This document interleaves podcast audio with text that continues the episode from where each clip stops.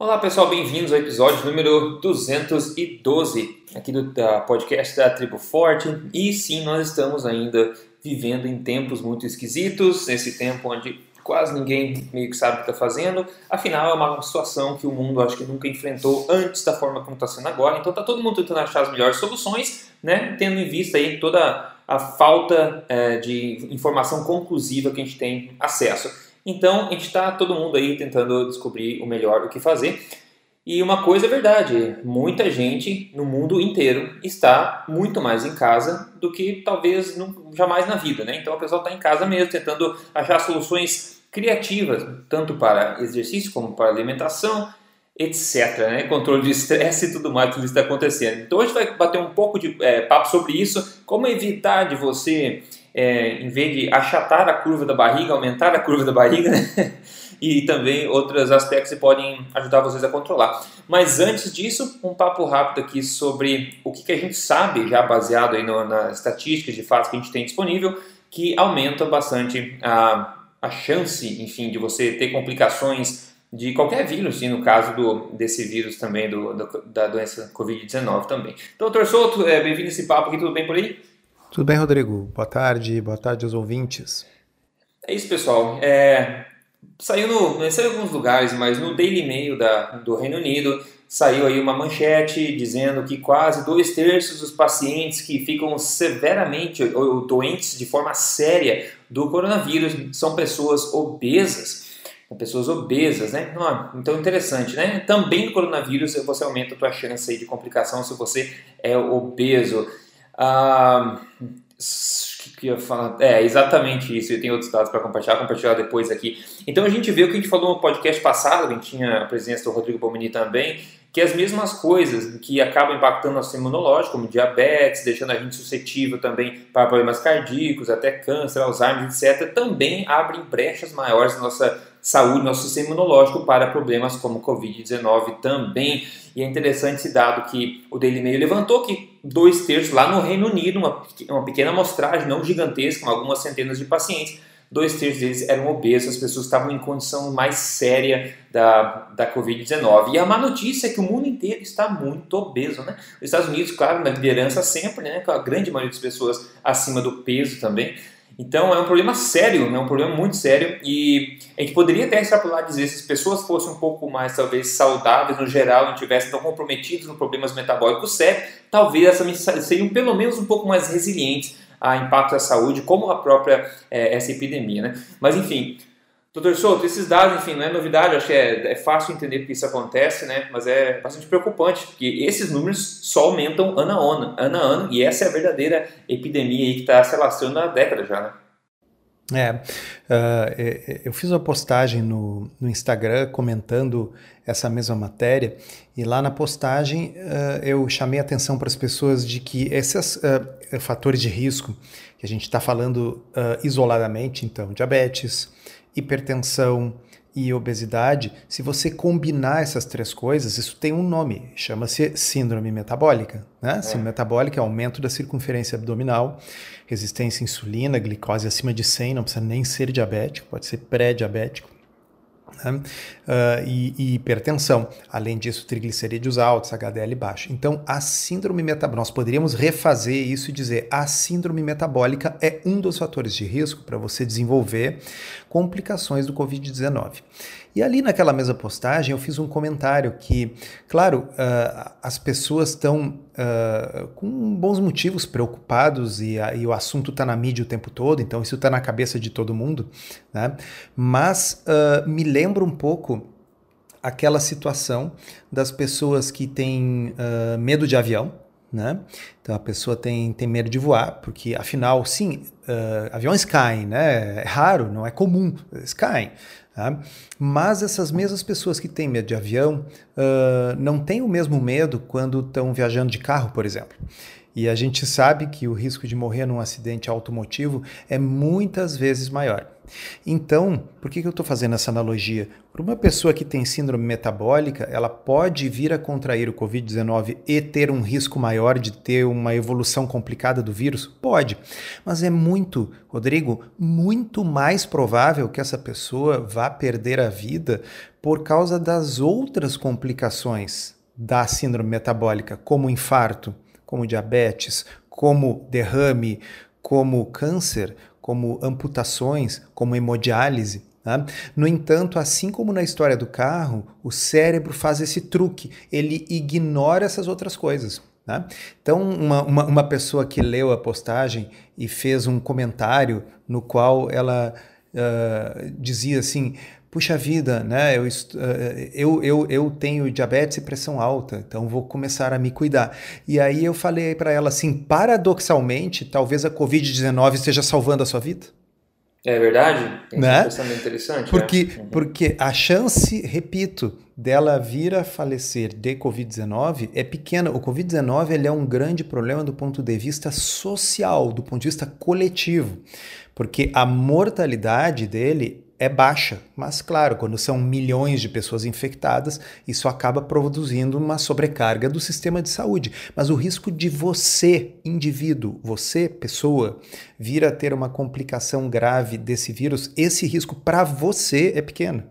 Sim, né? inclusive para colocar um pouco de números nessa ótima analogia que você fez do carro e do avião, a gente tem, no momento, um pouco mais de 25 uh, eh, mil mortes do Covid-19 desde o começo dessa epidemia, tá? que é um número óbvio grande. Toda morte tem significância, toda morte é uma grande lástima, a gente não tem como negar isso. Mas só para a gente colocar em perspectiva do que a gente está falando agora, é, no mundo em 2017, segundo o Global Burden of Disease, que é um, é um banco de dados que tem, e que mais um pouco mais, 1 milhão e 24 mil pessoas tiveram a morte atribuída ao diabetes 2 como causa em 2017.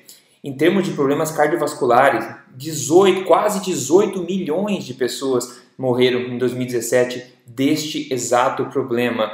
O Covid-19, agora, morte atribuída a ele, até o momento vai aumentar, claro, ainda, são 25 mil. E, pra, e essas pessoas todas que morreram de cardiovascular, diabetes tipo 2, todas estão com risco, como a gente está falando, aumentar também para a Covid-19.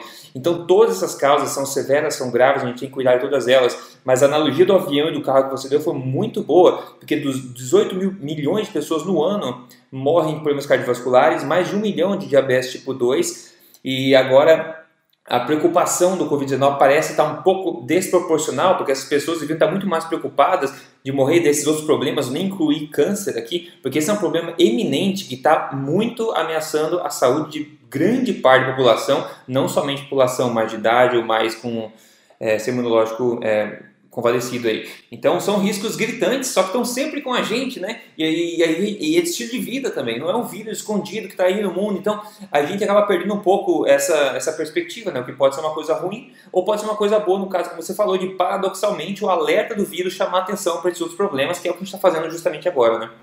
É, então, uh, e a beleza da, da coisa é que essa intervenção de estilo de vida, quer dizer, você, por exemplo, emagrecer, você colocar o seu diabetes em remissão, quer dizer, você é diabético, aí você adota uma mudança de estilo de vida, muda sua alimentação, perde peso e você já não é mais clinicamente diabético, você está com seu diabetes em remissão, seus exames estão normais. Com isso, você reduz ambas coisas. Então você não precisa escolher ou eu vou reduzir o meu risco de Covid-19 ou eu vou certo. reduzir o meu risco de diabetes. Não, você reduz o risco de ambos com a mesma intervenção. Né? Então, uh, no, no, fundo, existe um fenômeno psicológico, isso está bem documentado, né? Então vamos voltar lá para a analogia do avião.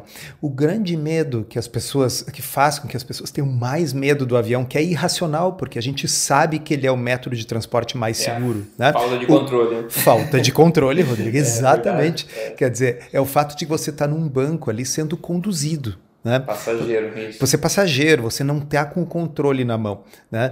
No carro você está com o controle na mão, o que objetivamente falando é ruim, porque você tende a dirigir muito pior do que o piloto do avião pilota. Além do que o avião, por natureza, é mais seguro do que as estradas. Né? E, mas, mas, na realidade, na forma como o nosso cérebro primata evoluiu por milhões de anos, uh, a, a, a nossa reação irracional, sentimental é eu me sinto mais seguro quando eu tenho o controle. E é isso que uma epidemia provoca, né? Exato. Quer dizer, ele é um inimigo invisível sobre uhum. o qual você parece ter muito pouco controle. Né? Exatamente. Uh, e, e, e se eu disser para você que você tem absolutamente 100% do controle do que entra dentro da sua boca? Exato. Né? Então, se nós pensarmos de uma forma racional, nós temos muito, mas muito mais controle sobre as coisas que têm a maior chance de nos matar: diabetes, derrame, infarto, câncer, porque essas são determinadas por hábitos repito, sobre os quais você tem 100% do controle. Mas aí entra um outro mecanismo psicológico, que é o que? É o fato de que nós estamos falando de consequências no futuro. Né? Enquanto que daqui a pouco, se você uh, não lavar as mãos e botar o dedo no olho, você pode ter uma consequência mais imediata disso. Né? Você vai contrair uma doença sobre a qual você tem a sensação de falta de controle, e de fato, uma vez que você contrai ela, o seu controle é muito pequeno. Né? Enquanto que o que você bota na boca determina de forma crucial a sua chance de ter complicações, repito, cujo risco é dezenas, talvez centenas de vezes maior de, de, que aconteça com você do que uma complicação do vírus. Mas é lá no futuro, é daqui a 10 anos. Né? É, exato. E outra, é, o controle é seu, então se não der certo, a culpa vai ser sua. Isso dói muito na gente, né? Uhum. Agora, o vírus ser contaminado pelo vírus, você não vai se culpar, né? Porque aconteceu, é um vírus. Agora, diabetes, está no seu controle, né? Então, quanto ao nosso controle, dói muito assumir que realmente, pô, fiquei doente porque eu não me cuidei, etc, né? Então, então é, uh, eu ainda, agora, antes da gente entrar no ar, estava comentando com o Rodrigo do comentário de uma pessoa que leu ali na, no, no que eu postei no Instagram, uh, e aí eu tinha né, comentado: olha, uh, o, o, a, a, sua alimentação, né, o seu estilo de vida impacta também a sua chance de ter complicações do vírus, mas impacta essas outras complicações futuras. E aí a pessoa diz assim: putz, acabei de almoçar. Né? E, eu achei interessante aquela resposta porque eu respondi assim: eu também. Né?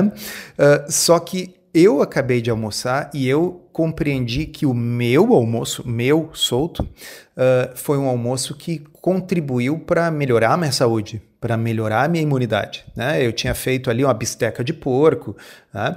uh, e, e aí a pessoa disse: Ah, mas eu comi ravioli no almoço.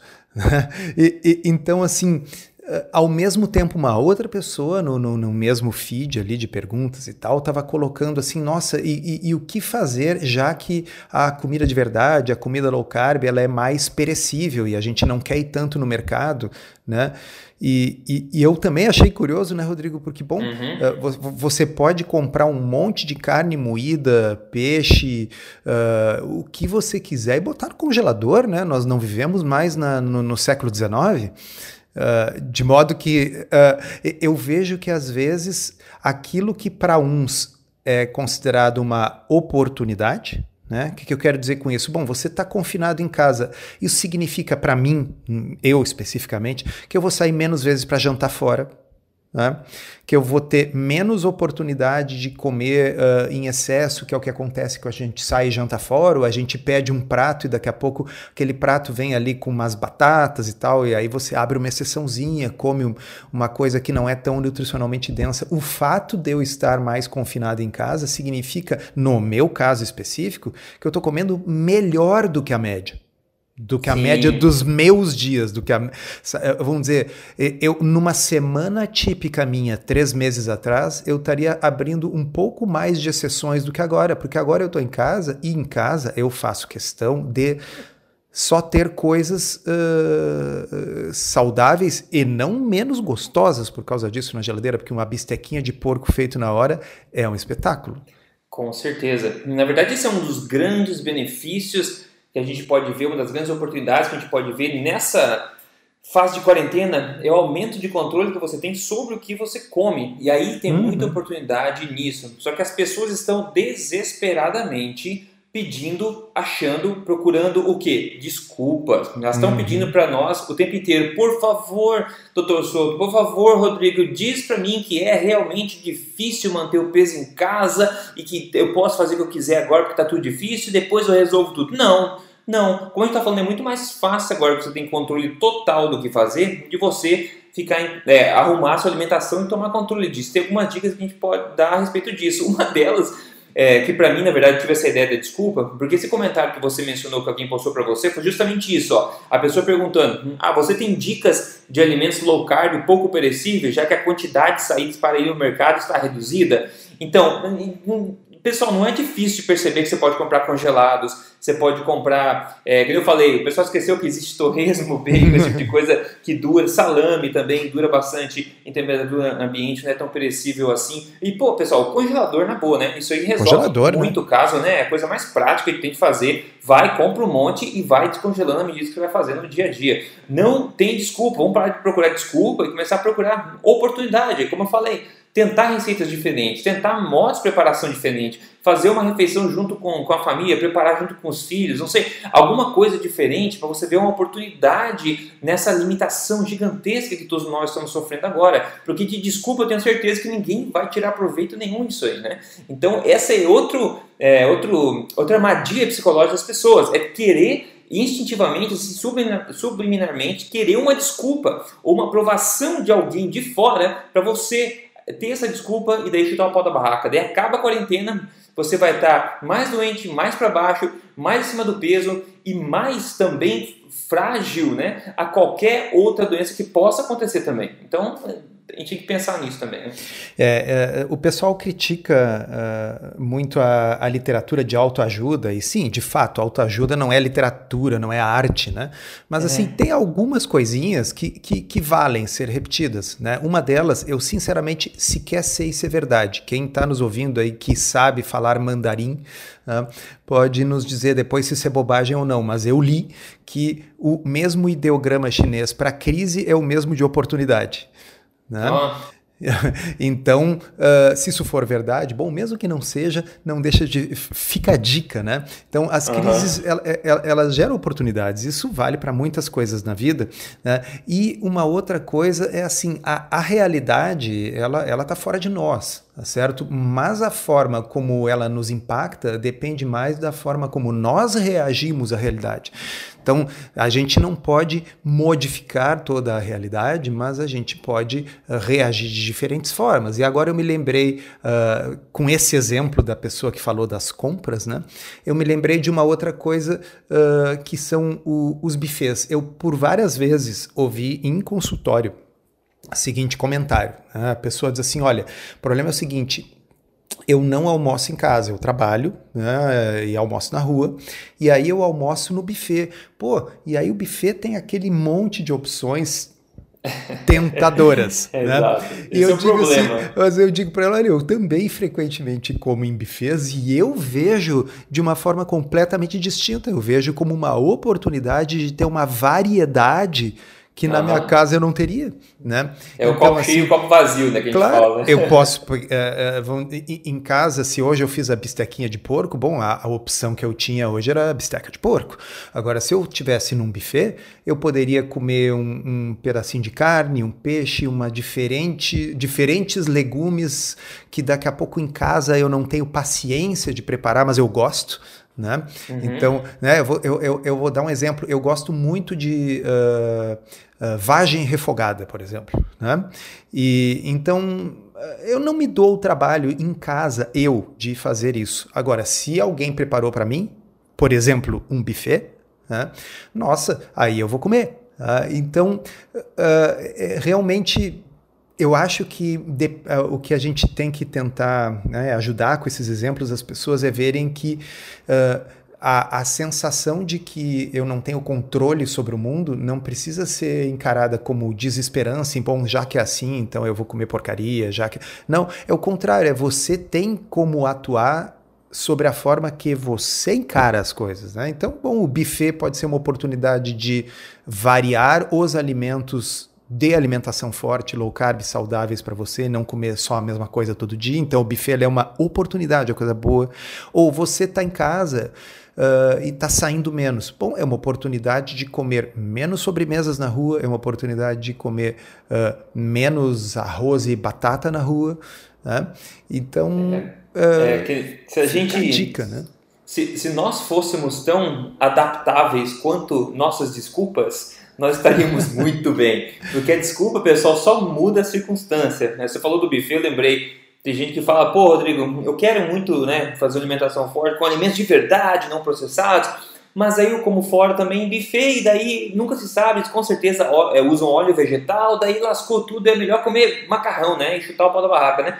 Porque então você acaba ajustando a sua desculpa à circunstância. Na verdade, o problema não é o buffet, o problema não é o ir do supermercado da quarentena, o problema é você fazer de fato o que você quer fazer e parar de desculpa, amadurecer para o mundo. O controle está nas suas mãos e a responsabilidade de se adaptar em cada situação é sua. Uma, um dos pontos assim óbvios para você não chutar o pau da barraca agora em casa é muito simples. É você não ir no mercado e comprar o que você já sabe que não quer comer. Né? Não traga para dentro o que vai te tentar nas horas erradas, não importa quanta força de vontade você tem. Que nem eu falo, se você pegar a caixa de bombom e lá no, no quintal, depois de almoçar, não está mais, você pega, abre enxada, um buraco, enterra aquela caixa de bombom. Amanhã cedo, quando você para baixo, né, não está indo trabalhar, está com medo do emprego, as crianças estão gritando, o cachorro está mordendo, você vai, cara, eu mereço comer bombom, você vai pegar a mesma enxada vai tirar da terra e vai comer. Então é melhor você não ter essa opção, não ter a tentação e ter uma coisa mais fácil, de fácil acesso, para você não sentir ainda pior depois com esse tipo de coisa. É, e isso aí vale para o controle de qualquer tipo de vício ou compulsão. Né? Certo. Então, uh, eu, a gente já citou o nome dele, eu acho, aqui uma vez, o Dr. Robert Sives, escreve C-Y-W ES, Saives. Ah, ele é um cirurgião bariátrico, se não me engano, ele atua na Flórida. Uh, e é um sujeito que, embora seja cirurgião bariátrico, ele faz de tudo para não operar os pacientes e ele usa uma estratégia low carb.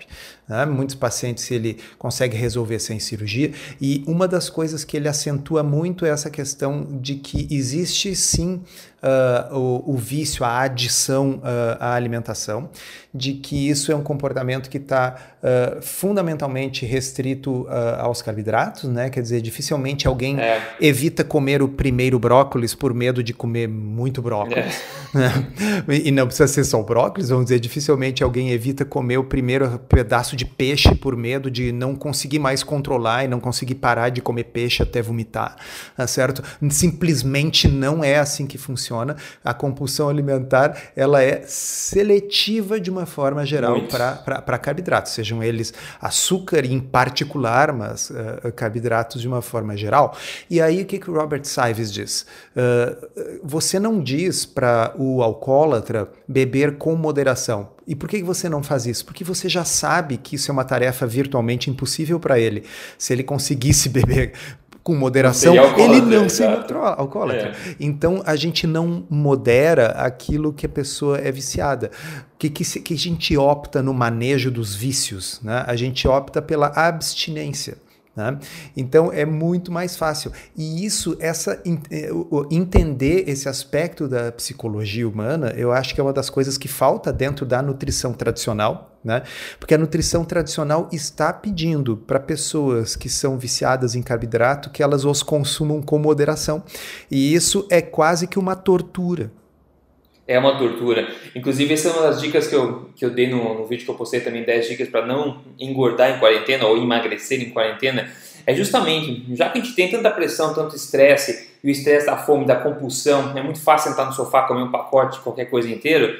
É, é você, primeiro, tira né, de vista é, qualquer alimento que vai te tentar, que você sabe que vai tentar e não vai te deixar mais saudável. E depois, tente não focar muito no controle de qualidade. Nós não precisamos de mais um gerador de estresse de controle de qualidade. Ou seja, foque na, na de quantidade, foque na qualidade. Se você que nem o Dr. falou, ele sempre fala, comer um peixe, comer uma picanha. Cara, se você comer dois, três pedaços a mais de picanha, não tem problema nenhum, porque você vai comer um ou dois a menos à noite, por exemplo. Uhum. Você não vai conseguir exagerar, ficar doente, você está colocando excesso de nutrientes que vai ser contrabalanceado depois na fome depois. Então, ao invés de você controlar a quantidade, você posso comer um pedaço, ah, já comi que chega, mas eu estou com fome mínima, eu que parar, senão vou engordar. Coma o quanto você quiser, até sua saciedade, porém dos alimentos que trazem saúde. Aí você libera um pouco esse fardo de você ficar hum, se restringindo no meio desse mundo que está agora, que só vive de restrição como nunca antes na história.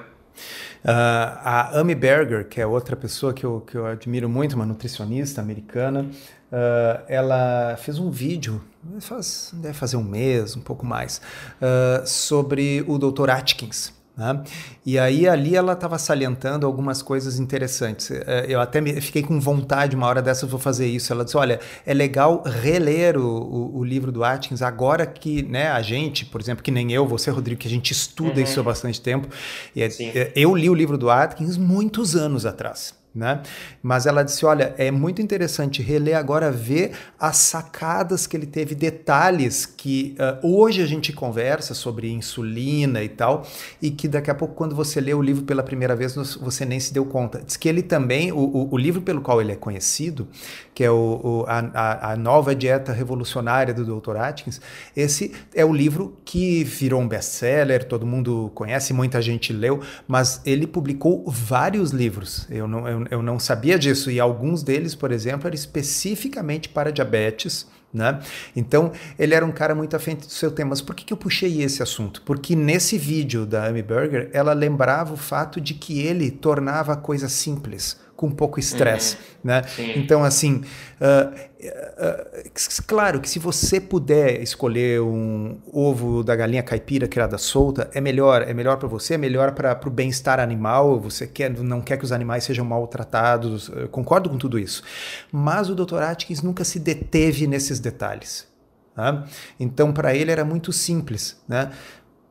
Você vai comer vegetais de baixo amido, carne, peixe, ovos, frango, laticínios. Ele não estava ali perdendo tempo se a coisa era uh, orgânica, benzida, uh, é. tá certo, artesanal, uh, se o gado era grass-fed ou não. Tá?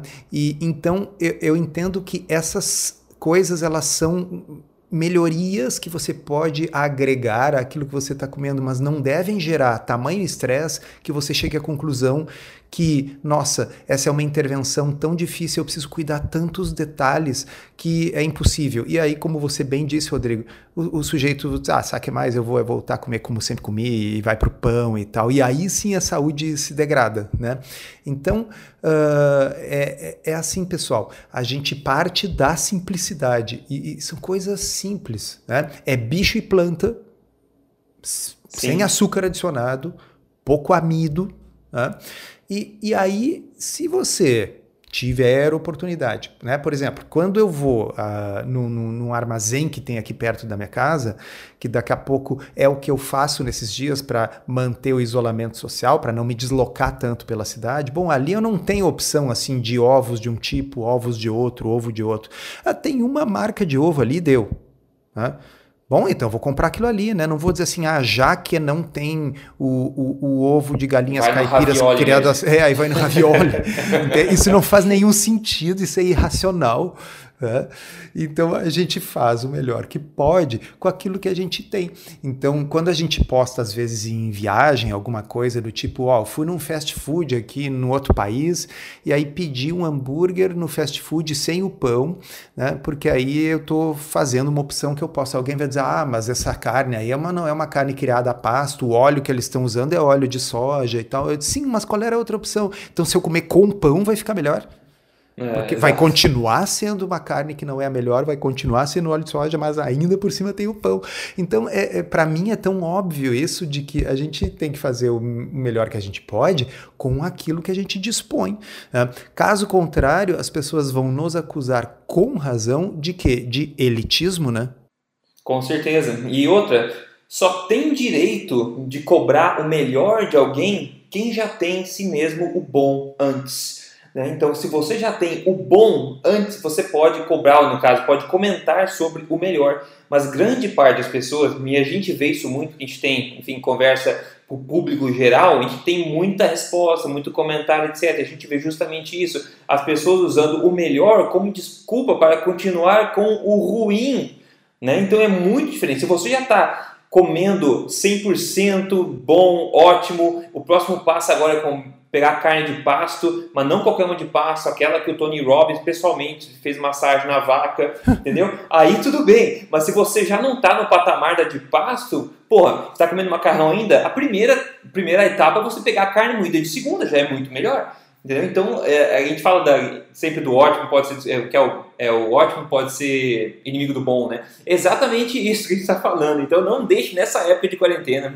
Ah, porque o mercado não sei o quê, tem muita gente. Ah, porque é quarentena, dando tudo, vou beber mesmo, comer um monte. Cuidado, pessoal. Isso vai acabar, com certeza absoluta. Quando acabar, você não quer estar num poço mais fundo do que aquele quando você entrou. E se você não estava em poço nenhum, você não quer se encontrar dentro de um agora para ter que sair por causa disso tudo, né?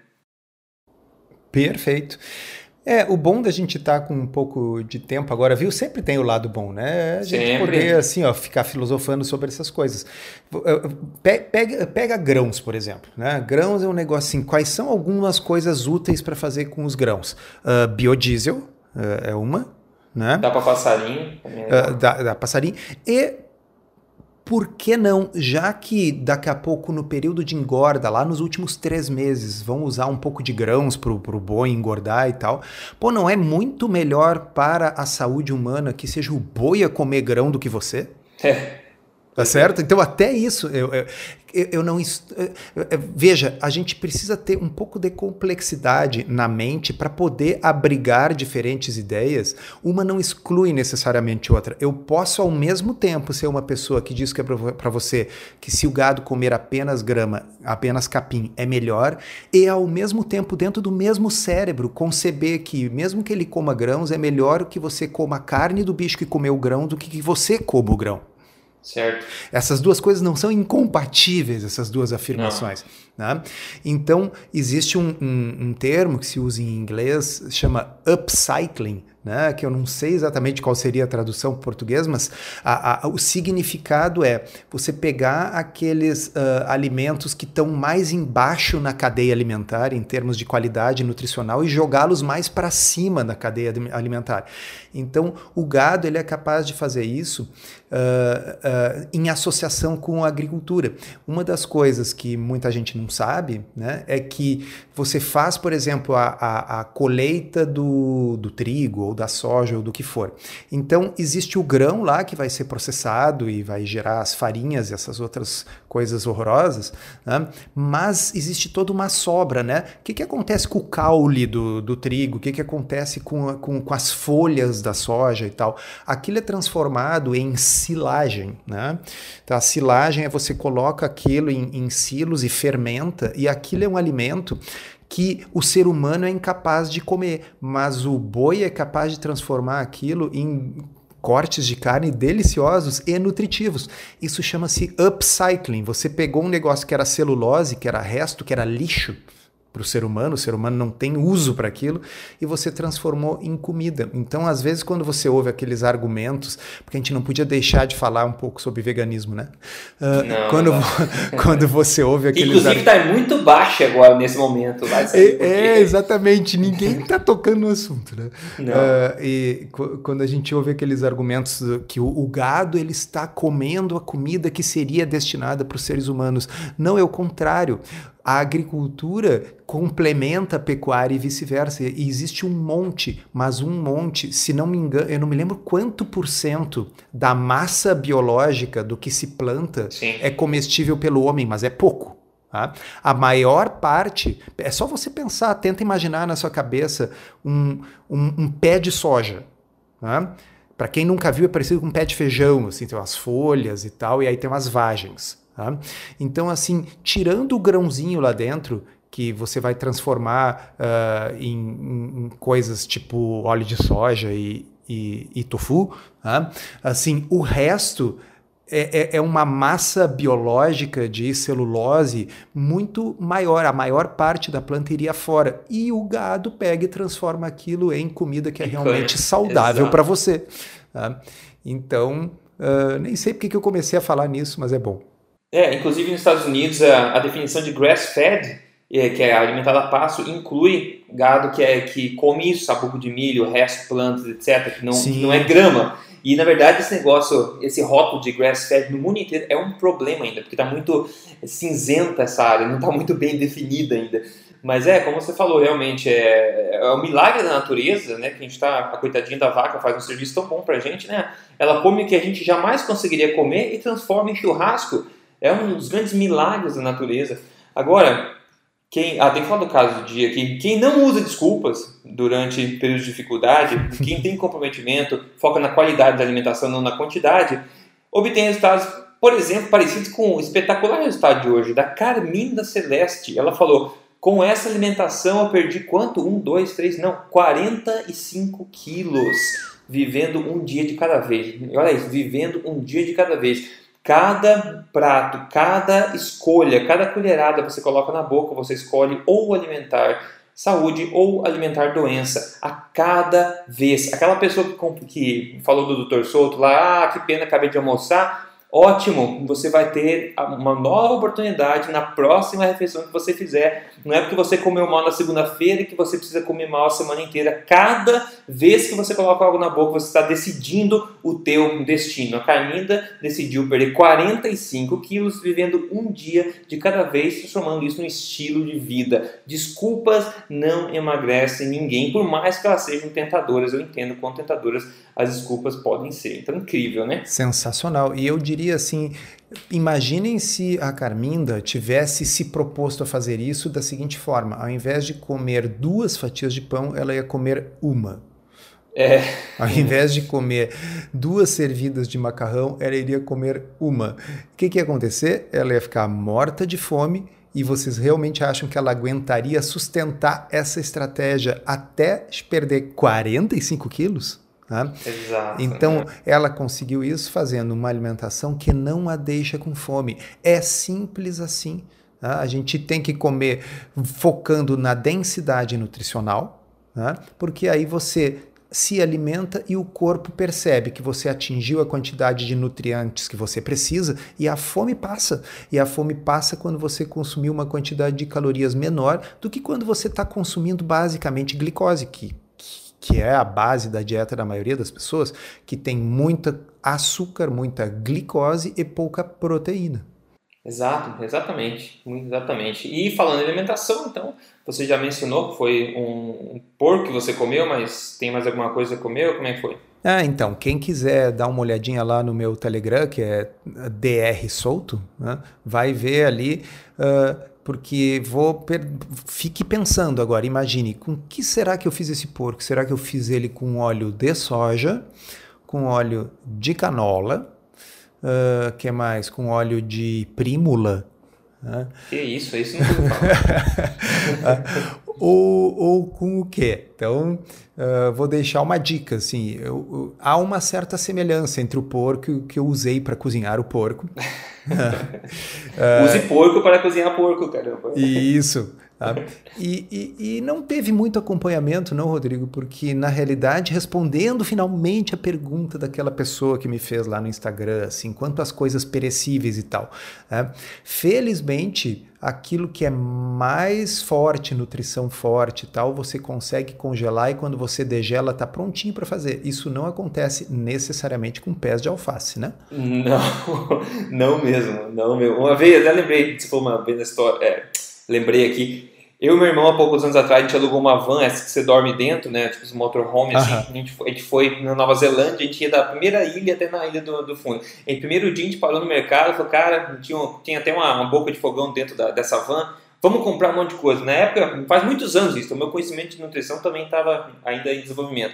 Então a gente comprou bastante, comprou carne, comprou bacon, comprou ovos, comprou manteiga de amendoim, pasta de amendoim e comprou também celery, que é aipo, né? Que o aipo é um ótimo veículo para você colocar manteiga de amendoim, passa amendoim em cima, por exemplo, e comer. Sim, é ele é crocante, é durinho é crocante. Não, e não tem muito gosto, né? Da, exato. Daí, o que aconteceu foi depois, na hora de, de comer esse aipo, eu falei, ô, Ricardo, meu irmão, né?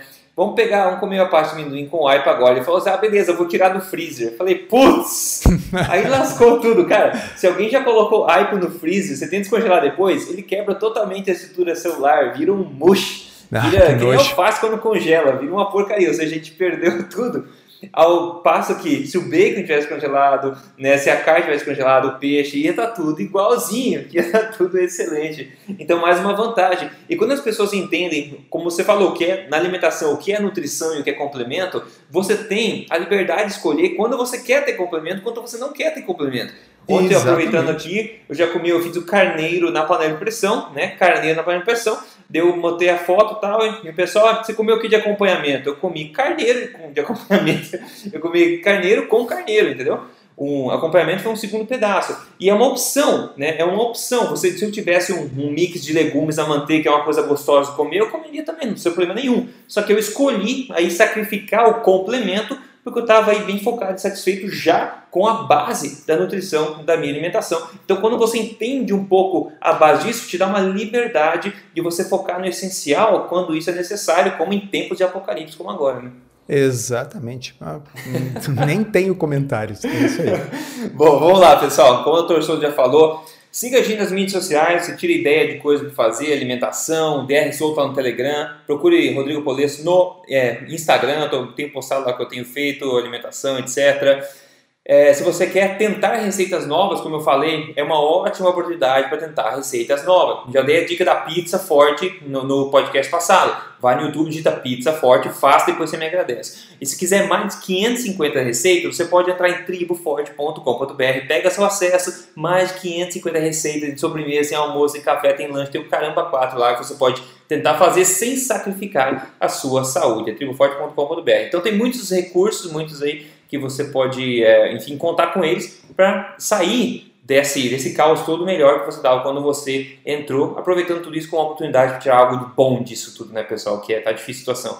Enfim, doutor Souto, obrigado aí pelo esse papo de hoje. A gente continua, vamos seguir firme em frente aí, né? Eu acho que muita sorte para todo mundo, muita calma, muita saúde para todo mundo, que a gente vai sair dessa como já saiu de tantos na história da humanidade, né?